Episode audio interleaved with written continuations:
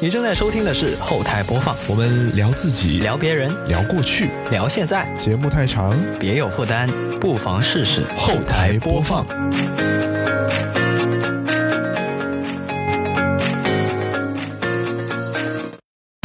本节目在每周一的零点零一分准时更新。您可以在 Apple Podcast、QQ 音乐、网易云音乐、小宇宙、喜马拉雅、荔枝 FM 和其他泛用型播客平台收听到，全年无休哦。好，那么以下就是本期节目的内容。大家好，我是卡敏。今天邀请来的嘉宾 Ryan 是我在动物公司的同事，一位摄影师。当年呢，我是编辑，所以常常会跟着 Ryan 去外拍，在路上、在车上有很多聊天的时间和空间。这个比我年长不了几岁的人，居然有着超级丰富的经历。他曾经提及自己在大学时期卖过水果，让我印象非常深刻，记到了现在。带着好奇，我决定让 Ryan 好好细说那段校园传奇卖瓜故事。哎，那你在？创业之前卖水果那段时间是怎么搞出来的？我真的一直很好奇那个。好奇是吧？我上个厕所，好吧。好，没问题。大学大学的时候，你是说卖水果那个事吗？不，你大学一共创业过几次？也不能算创业吧，这就一次，就一啊，就一次，就卖水果。对对对。你是为什么想要卖水果？当时不是我想要卖水果，你知道吗？嗯嗯嗯，不知道。呃，就是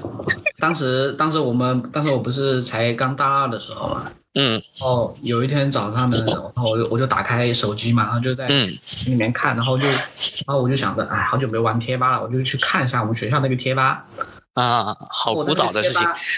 对对对，然后就是那个贴吧呢，我就看到了，然后有人说门口的那个集装箱就是转租，然后可以拿去卖水果，然后去做一个剧本杀。或者是不是做那个狼人杀，那是是啊，嗯、就是玩那些做一些小桌游，桌游，嗯。然后当时我我想我想着，要不要去就加了去问一下，嗯，好奇那样嘛。然后呢，他说就是我们我们我们学校是对这块是有扶持的，大概是一万块钱左右。然后我就当时想的是去拿到这一万块钱的扶持。啊，oh. 对吧？其实具体是卖什么不重要，嗯。然后呢，你先把这事给办了，先把这个事给办了，然后我就通过辅导员认识、嗯、了解，然后学校的确是有这一块的，但是前提是我要去把这个东西先盈利了，是他才会给我。哦，也也是因为这个源头导致我后面没有再开下去了。哦， 那你这一万块钱其实是拿到了吗？是是，我先跟你说具体，到时候我当时我是怎么做的。哦，好的。一步步来啊，一步步来，就是一步步来，我就不剧透。哎呀，啊，对对对，太精彩！告诉你结果，可能你就觉得太那个了。哦，好的，来吧，第一章。第一章就是当时他当时是属于就是门口的那种商业街，嗯，商业街有空的那一块，但是我们那个商业街是没什么人的，哦，嗯没人流，没什么人流。然后你让我去那里开开一个吃的喝的，我觉得嗯。不现实，是那种很靠那个人流量。桌游也要需要我在在学校里面有很多的资源，有大家愿意来玩。当时在我们学校周围是没有桌游这一块的。嗯。然后呢，我最开始做的时候是做了一个桌游的那种桌游的那种地方。然后呢，当时也没有人给我去做奶茶什么的，也做喝的嘛。然后我就去学校里面的奶茶店。嗯认识那一两个女生，我说你你出来跟我干晚上，然后给你给你多少多少钱这样，对吧？因为我们做做一个晚上、啊、是服务员吗？还是老板？服务员，就也是学生啦。服务员对，就刚开始挖别人的服务员。对，就刚开始是，其实做事情就是敢做，其实他就会一定有有有结果。如果你不做，真的很敢做哎、欸，就是。就是当时我就去，我是说，就是你就男女之间关系那种想去认识别人，你知道吧？就比如说我、嗯、呃，可能我想要加你微信，其实其实不是那样的。然后我加到他了以后呢，嗯、然后我是说，哎，其实也是聊的比较火热了嘛。然后呢，就我就说，呃，我我在门口想开一个桌游桌游店，然后呢，就是你可能也可以在你平时下课的时候，你可以直接来我那里，然后你在奶茶店做的工作呢，也是就是。在我那边做的也差不多，然后我给的工资可能在你奶茶店会更高一点。当时奶茶店，你知道我们学校奶茶店一个小时五块钱，啊，这么便宜、啊，很便宜。那时候才一几年，一杯都买不到、哦。就一杯也就十来块钱吧，一个小时啊。对呀、一杯都买不到哎。对啊，但是那时候他就是在找了一个，就认识了一个女生，她是云南的，嗯哦，然后然后他他来我他来的时候，那时候桌游店已经开起来，但是没什么喝的，那时候就只是泡茶，然后就做一些小饮品。所以你前身其实是个桌游店，你一开始对干的是桌游店。对，干的是桌游店。然后呢，就经常叫一些朋友啊，就是在在我们本身学，就是我们那个班级的群啊，大群小群啊，就发嘛，哎，然后嗯哎桌游店这个我，我真的有点问题想问一下，因为我好像没去过这种地方。然后我想问的第一个问题是，它其实需要前期投入成本高吗？如果你觉得投入成本高的话，你觉得我开得起来吗？它其实需要干嘛？就买买几副那种桌对，游买吗几对买几副桌游的牌，然后你要把你周围周围的这个店装饰的像一个桌游吧。对，哦前提是人人与人之间的交际，你知道吗？很重要。就是嗯说你要有一个把所有人集中到一块的能力来，嗯，这个很重要。就是这说，太难了。对，就是比如说我，因为在学校是这个阶段是很好的，就嗯很好把人集中在一起，对吧？你不要去找大三、大四那些学姐，你去找大一的，嗯，对吧？很爱玩。对，很爱玩，又又又有交友的状态。嗯，哇，刚开始的时候那几天，其实很多人很多人在在玩的，就是那种，因为我那里只能坐一张桌子，啊，这就一晚上一晚上也就十来个十二个人，然后就我我要当一局，对，我要当裁判，然后我要去，可能就是就是一个上帝嘛，嗯，然后去就是相当于 NPC 嘛，嗯然后呢，就是我做 NPC，然后那个女生呢去做服务，嗯，就两个人。哦，对，饮品这块是附赠要赚钱的项目，是啊，我我就想说，桌游店其实它靠的就是酒水赚钱嘛。嗯，就是其实不是酒水赚钱，就是每一个人他他来玩他是要花钱的，对啊，但它花的时间好长啊。你桌游整体来说，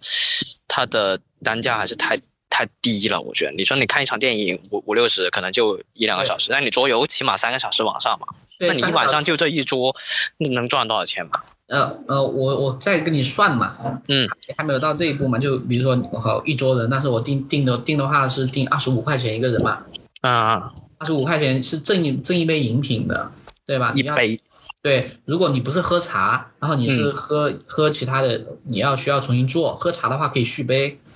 对吧？那嗯一晚上也就十来个人，两百块钱左右，两百块钱就完全可以，每个就是说两百块钱除开呃那个女生的一个工资月工资，然后嗯除开这个房租，然嗯后再加上学校给的一万块钱补助，啊、然后然后我还可以每个月再赚三千块左右。这么多呀！很多了。你以为一天两百五十块钱？一天两百五十，我马上算一下，乘三十一，七千七百五十。你其实是靠学校那一万块钱赚的钱吧？是啊，就是他给了我这个启动资金，你知道吗？嗯对，然后这个启动资金就是才让我走下去的。嗯，然后当时也跟家里拿了个五六千块钱，就是做一个兜底嘛，就啊也不要说开不出别人工资什么的。然后就就两个人，就是其实后面玩的人也很多，后面就逐渐开成了两桌、三桌，对吧？你那地方这么大吗？没那么大，但是就挤。有些人他是玩五个人的，有些人他是玩六个人的，哦，但是因为地方很小，然后就要需要隔间，你知道吗？做成四个隔间。然后后面玩的人就我也不知道为什么就玩的人越来越少了，可能是因为开了一家比我更好的，哦，更专业的，真的干这个的。对，然后又又环境比我那里好，嗯然后我那地方环境的确不怎么样，嗯，然后也是打扫，就是在就是在我的屋里面的环境是可以的，就是但是出了这个屋里面的外面周围的环境不好。啊，外部环境不行。晚上玩到玩到十一点很黑的话，就是但在校外，嗯校外的话，然后呢就需要一段距离走回去，就走个五六分钟要走回去嘛。哦当，时我们那个学校还是那种大学城郊区，然后又没什么人，是确实不想走。是就不想走，然后后面就玩的人少了。那当时可能也还就每天也就变成了一桌，那玩的人也越来越少，就是七八个人那样。那大概也多久啊？这个过程从两个开月始的两个个月月两个两个月月啊，就盈利的就是一个月，其实其实那也就赚了三千块钱，是这意思。嗯，但当时我是没有亏钱的，然后我就想着，要不卖水果吧，嗯，就是想就是那种想到了就去做了。你这个是完全按照贴吧上来的呀，人家写的就是说可以做桌游，可以卖水果，你就直接按这个来了。对当啊，时我没没有说没有没有没有想太多 的，就是当时我是想着，就算开不下来，这一万块钱的资金补助也是给了我的，对吧？嗯嗯，那我那我无所谓啊，那就关门喽。哎，为什么你一开始没有想过要跟别人合伙去干这个事，而是单干呢？我也没有没有想过合伙啊，就是你因为合伙，因为我找过人合伙，就是那种他干了几天，因为你合伙两个人合伙做一件事情，嗯，你肯定要有一个主次，对吧？是，我只要吩咐他做事，他是合伙人，他觉得他地位和我平等，或者是他觉得他家境比我好，他之间就会产生信息差。就比如是，说，凭什么我他妈开个宝马来上学，我为什嗯么要给你做一个小店？这就是这一个就是很重要的一个问题，就人与人之间家庭环境不一样，还有他生存环境不一样，如果是那我们那他还是没有把这事当成一件事，当成一件事来做。如果我去吩咐他，他很不爽，嗯他不会去做这个事情。嗯。那我可能第一反应会去先找一个搭档或者什么的，感觉这个风险可以共共同承担一点，没有你这么大胆。嗯，没有没有，没有你如如果因为本身我没什么风险，我是衡量过的，就基本上啊没有没有说去很少去做那种没有把握的事情。但是你只是一个大二的学生呀，这个整体来说社会阅历还是比较少一些呀。嗯，是很少，是不多呀。但是你嗯没有，你没有不知道我在高中的那段时间是怎么怎么去赚钱，还有我从小是怎么赚一个一个什么状态，所以你不知道，你可能哦觉得确实我的阅历少。就比如说，你就想一下，我从五六岁就开始自己卖报纸赚钱去做事，哇，这么猛啊！不一这样么猛啊！！哇，太厉害了！之后有机会分享一下。好，继续这个第二章。然后后面就没有嘛，然后就嗯去卖水果，真的就是嗯想着去卖水果。但是那个女生呢，也还是说，嗯、那既然这样的话，嗯嗯，我还是跟你一起做好吧，然后我再给你啊投点钱。其实当时都快变成女朋友了，你知道吗？哦，是不是那样的？然后，然后我想着，那那就那好嘛，那就那就那就去卖水果。然后当时卖水果第一个问题是什么？你去批发市场进水果，那个水果真的很便宜。然嗯后呢，那个水果进过来了以后呢，但是每一次都需要需要花钱，就花一百块钱去需要托运。然后后面我就没有办法，我就买了一辆那种三轮的电动车。啊，三轮车倒车请注意那种。对对对对，然后就用那个去拉那些水果回来。嗯，嗯，就是这个是当时我的第一个花就要花钱的一个点，但是哦那因为那玩意儿多少钱？呃五千多吧，还买了二手的，哇，挺贵的哦。那时候很贵啊，一几年的时候，你本来也没多少钱啊，问题是本，来本来也没多少钱的，然后然后后面这个钱本身就是跟家里面也也抽了一点，还有除开我生活费什么的，嗯然嗯后之后就就去直接就是闷头的去干这个事情，就是我很少会去顾虑，就是说，哎呀，这个东西怎么怎么怎么样。嗯，你这个有点破釜沉舟的感觉，你都把所有东西都放进去了。也没有很很少啊，当时我们是资金链是完全 OK 的呀，啊当时我是有赚钱的， ，OK，就那然后两呃，就是在赚钱的这个过，就是上一份的，其实桌游吧还是在运行的，但是我们的慢慢就是在推出去做水果了。我都并行啊， 一个一个桌游旁边在卖水果，这就是这你是有钱赚的时候，你肯定就不想啊。然后后面、啊是后面就彻底就是说，哎，就当时我就嗯，因为那些景周围的那些景观啊，然后做那些嗯贴那些墙啊，我就慢慢的就落嗯变成了四个那个大冰箱，嗯就是那种冰柜，嗯然后就总共是四个嘛，然后就把那个冰柜什么的就全部塞满水果啊，然后各各种各种各样的进水果。当时你卖水果是直接卖还是会切好的那种啊？就会切好的那种，啊，当时你你还你还我还没有说完，就是你还不知道我们的困困境有多难，你知道吧？哦，这就是那么这么着急进到困境嘛？困境是什么呢？困境就是没有人来买呀、那那条街人流量很少。啊，对，然后呢，当时我们就想着把这个水果做成那个水果牢，然后嗯，就卖给、外卖卖给那些做玩桌游的，也有就当时还没有想到外卖这回事，你啊，知道吗？就还没到想到外卖这回事，就把卖奶茶变成卖卖卖卖哎水果了，卖加一些水果啊，就是当时就是水果，然后你你想来玩玩桌游，你想不想买个水果嘛，对吧？嗯然后当时我们又有个学长，他说：“哎，你现在人这么多，你可以弄一个公众号。”哎，我都当时哦，就是积累变成一个，就公当时公众那个微信的公众号上是有个叫微店的，嗯是是你应该可能知道，就我微知道店。然后微店里面呢，就是需要我们去上架去拍这个图，嗯拍这个图就是拍图。当时就是也是因为这个水果店，我才彻底的走上摄影这条路的。当时这歪的有点太歪了，对，但是但是你你想一下，啊就是要有人拍图对吧？嗯哦是没去找别人来拍，就当时就去找了我们学校摄影社的一个学长，哦，术业有专攻啊，对，然后呢，然后找他来给我拍那个，哎，当时拍的，现在看起来拍的也很烂嘛，嗯嗯 但是也也确实是，但是知道这个东西是什么东西，嗯但是我们也不是很懂，很懂摄影的，当时不懂摄影，然后然后就想着，哎，拍完拍完，然后就在那个微店上架，然后呢，就是做一个粉丝群，你们店来我的店里面，呃，然后你买了水果，或者是你加入我们的公众号，嗯，然后呢，我就会有一个折扣给你啊，九点几折啊那样，相当于公域流量变成私域流量了，对对对圈地了，就是圈地，其实这块很好，后面那个公众号卖了也是赚钱的，有哇，是，当时我没有想过这个东西能赚钱，你知道吗？嗯完全没有想过，我是说，可能你在我这个公众号里面，因为当时有了公众号以后呢，他要我们去写这个推文，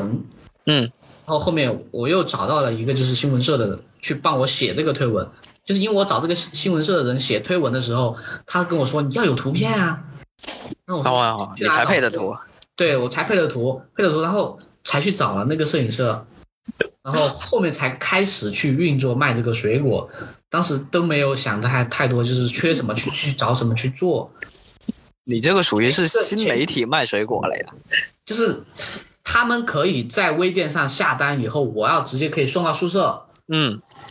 然后就是我们榨的水果汁，就是那种完全用水果直接榨的。嗯，然后呢，就就强调的就是，呃，现榨现榨，现榨，原生态现榨，嗯哦马上十分钟给你送到寝室。当时我就就是什么没有电瓶车，又去买了那种两轮的那种电瓶车嗯去送学校的，就是就然后后面我就雇了两个人去专门去送这个，有很多人买。知道吧？很女生很喜欢，呃，哦确实就是喝那些水果汁，但是要健康送到她寝室门口，是然后我就经常去，经常，当时我们还有还有一个就是男生不能进女生宿舍嘛，但是哦，我还得我雇个可以女生知道吗？哦我，可以你可以啊，就是每一次，我就刚开始的时候，我就送到楼下，我就让他们下来拿，他们觉得，哎呀，好像很麻烦，是吧？然后后面我就去和那个宿管阿姨打好关系，我经常来的时候我就给她带点水果，哎，后面她也熟了，她也知道我是来送送的，因为一二一栋、五栋、六栋，基本上那几个阿姨都是认识的，然后就直接哇，送上去，就这样就是这样慢慢卖好。后面我们我们宿舍嗯，是有一个人在开那个零食铺嘛，哦，宿舍内的那种，对对，宿舍内，你们学大学时候有没有？呃，也有见过，对，嗯。但我不认识，就是也是拉群啊，然后在群里面销售是这样。嗯嗯。但这个晚上好像是，晚上你你想一下，晚上下了宿舍关门了，你是不是又想吃一些东西啊，对吧？啊，嗯啤酒、饮料、瓜子，搞不好你想通宵打游戏，但是我们学校是不断电的，哦，然后那那就更疯狂了，很很多人就在里面打游戏什么，那打游戏你总得需要饮饮呃饮料零食吧，对吧？嗯，对，然后呢，他卖零食，然后我说我给你提供一个冰柜，我把我的水果放到你这里，也提供水果，就白天晚晚上四五点钟的时候就切好做好，那时候哦，真的很忙。相当于入驻他的他的商店，对啊，也卖得很好啊，就是十块钱一盒，嗯，呃，各就是有西瓜、哈密瓜、有橘子，或者是有什么呃水猕猴桃那样。嗯，那其实我们成本也就一块，啊，这么低的吗？很低很低，真的，你想 你永远想不到，就是一个西瓜到底可以做多少个拼盘？然后一个六斤重的西瓜大概可以做四十盒吧，哇，这么离谱的吗？你想不到的，就是很少，就是一个大的那种西瓜，你再凑东凑一点，西凑一点，四十盒是完全 OK 的。也就是说，我每啊真天行每每个月去，每天就是每一周，叫做每一周去进货，嗯我去拉的西瓜也就是一两箱，对吧？最开始嗯也一两箱的西瓜，就完全可以做出很多，就是切切这个水果拼盘。太厉害了吧！这个行业这么暴利，我也是没想到。啊你绝对没想到，你吃就是比如说你经常去买菜，你去买水果的时候，你可能就是想着买几个水果多少钱多少钱一斤，但是对对对没有想过把这个东西分装了，然后装在那个盒子里面的时候，它其实没有多少，就你一上秤去称，可能加在一起可能有五百克，对吧？嗯，对但，其其实它五百克里面还有糊啊、纸啊，它不一样，你就是给你去掉了，没有。嗯，对啊，我觉得自己还是赚的呢，没想到我亏这么多啊。你这你这你怎么会赚能赚得到这个钱？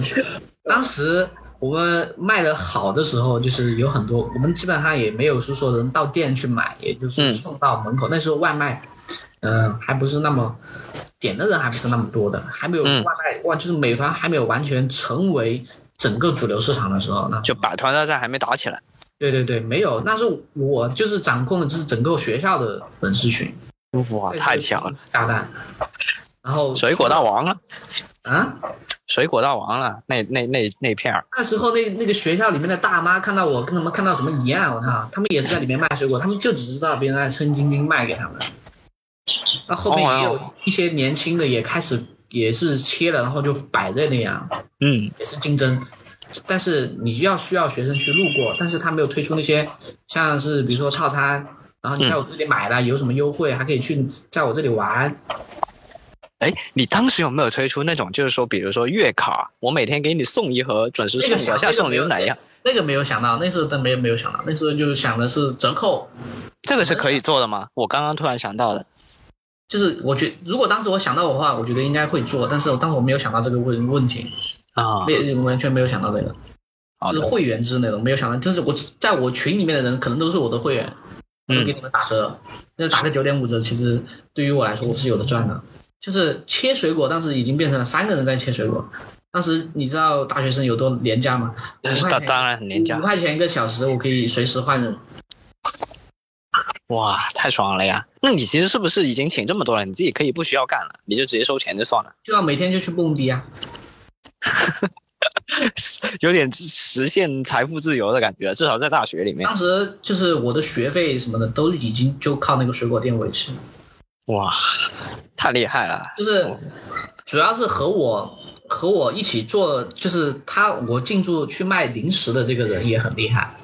哦我，宿舍的，然后他是武汉本地人，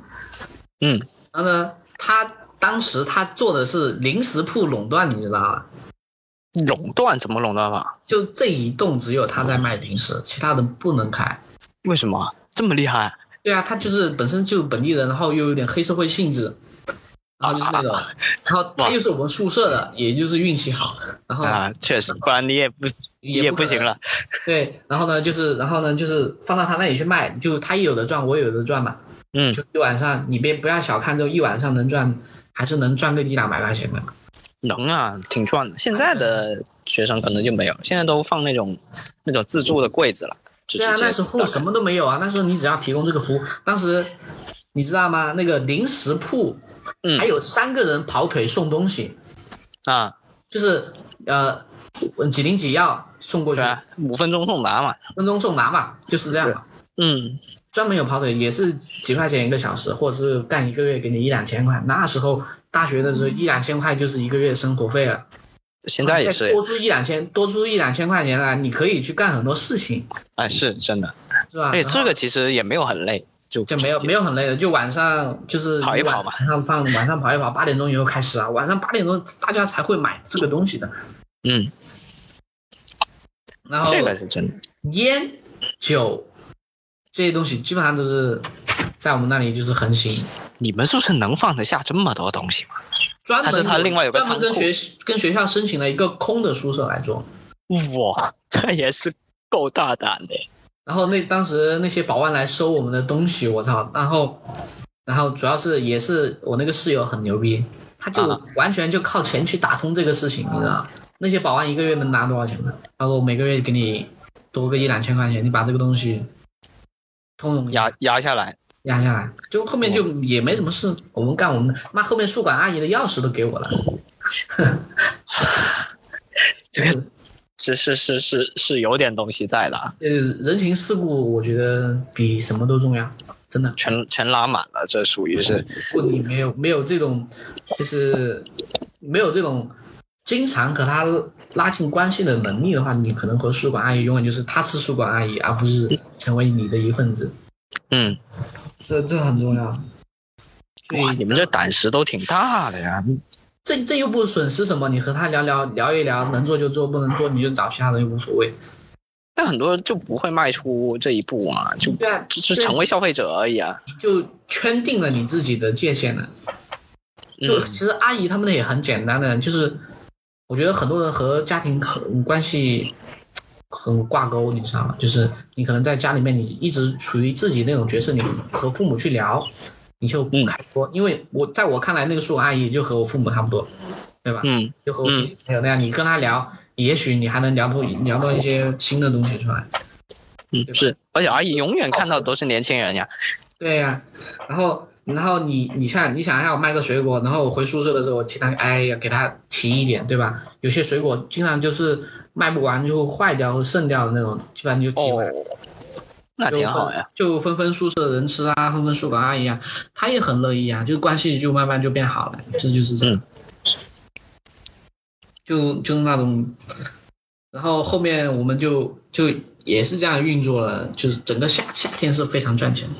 然后到干了冬多天久这水果？就一直干到我干到我大三，准备出去实习，那也就一年嘛。对，一年多一点吧。但后面学校就应该也是知道我那个地方是赚钱的了，哦，他就来就就就是干预来一下了。来干预我，嗯，嗯，就是后面因为他干预，他说，嗯，看我这个地方做的不错，啊，然后然后我们旁边要新开商业街，哦，收编正规军。对，想把我们就是收编，不是也也叫做收编吗？他说把我那个地方变成创业基地，啊那条街变成创业基地，然嗯，后呢，我是要作为他们这个头等的人去去收编的入住。对，然后呢，当时就聊了一下嘛，然后我就发现以前的租金也就一个月就一千多块钱，他嗯妈现在就是感觉要涨涨很多钱嘛。就变成创业街之后贵了。对，然后我就我就想着，要不你们就收编咯，你们把它变成创业基地。当时你给我的那你要就是那一万块钱的补助金，你发到我的账上就好，我不开了。然后后面也就是拿到那一万块钱哦，相当于卖给他了。对啊，但后面的人好像也没有做好吧？我我也没有发现他们拿不知道拿去做什么了，因为当时但你一开始有想过会做这么久吗？没有想过啊，就是当时那个那个地方就属于是没开发的地方，主要是没嗯开发，你门口的路都没修好。那时候我们那个大学门口，所以我嗯必须要去骑那个车去送。嗯，哦，拉货拉什么东西？当时我们学校不是水一被水淹了吗？然后啊就是我们发、发水果给学校学生吃。当时、哦，做慈善了都开始那时候大财阀行为。那时候我都没有没有想过，就是送水果给那些女生的时候，那个眼泪哗啦啦流。当时我们是被困了的，啊，对，但是被困在那个黄家湖的那个那里面。那时候武汉不是发大水嘛？嗯我没什么印象，什么印象？你太远了，收距离我太远了啊。对，那时候你估计还在读高中吧，你呃，那可能呢，说不定还初中呢。嗯对对，然后然后后面就是第一次感受到这种这种快乐，其实就是就是那时候，就是你你把那个水果送给他的时候，那种眼泪直流的那种感觉。嗯，赈灾了，这属于是当时其实主要是很多学生他是不敢去趟那个水，哦哦，啊怕危险是吧？怕危险，你知道吗？然后我们当时我们就没有想太多，就是说去去宿舍外，我想着我的，我就想着我那个店有没有被淹了，我就想着先出去嘛，嗯，出去，然后我就提了一些水果，然后就路过了就送给他们，就这样。哇，挺好玩的感觉，也体体验了一番赈灾的感觉，开仓放粮。但是后面我们也没有做嘛，就是后面主主要是当时发水的时候，那时候也是准备不做那个水果店，啊，最后干一件好事，然后就收手收山了。就是还没那我当时那个水果店还是赚了不少钱，真的。当时那个是不是就就对成为了你的你的那个下一步的启动资金了？对啊，当时随随便便一个月可以拿到一万多块钱，一几年？哇，那个年代好厉害了，我正经工作都没干那么多，是啊，所以我当时出学校，我就觉得我一定能怎么怎么样。那后大有作为。实际上不是我想的那样。呃，确实，其实你实际上只是借了社会在学校这个东风。对啊，就借了学校的东风，就是人力成本非常低。嗯，然后出学校、出社会以后，就去创业做摄影工作室的时候，那时候就是各种碰壁，很难嗯就很多人的想法不是那种，就就还是学生思维了嘛，是吧？嗯对对太那时候太简单了学生。学生思维就很简单，他他觉得有个赚，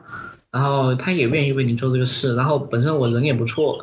嗯衔衔接的也不也还挺好的，所以呢就会也就不是员工的状态，就是朋友那种还能多一点。嗯基本上就是我我就是和他们聊天，也就是说，嗯、我就说，比如说我的室友，我叫他们给我送，我就说，哎，兄兄弟先帮我送，先送一下，然后送完以后再给他结钱，就是这样。嗯，每天就是有很多，还是有很多人去愿意去做这个事情。嗯，真太精彩了！你这个卖水果的故事，比比我之前只是听了个大概，这次终于完整的听完。其这实，这算是我比较，那也是那个非常开心的一段时间。我认识了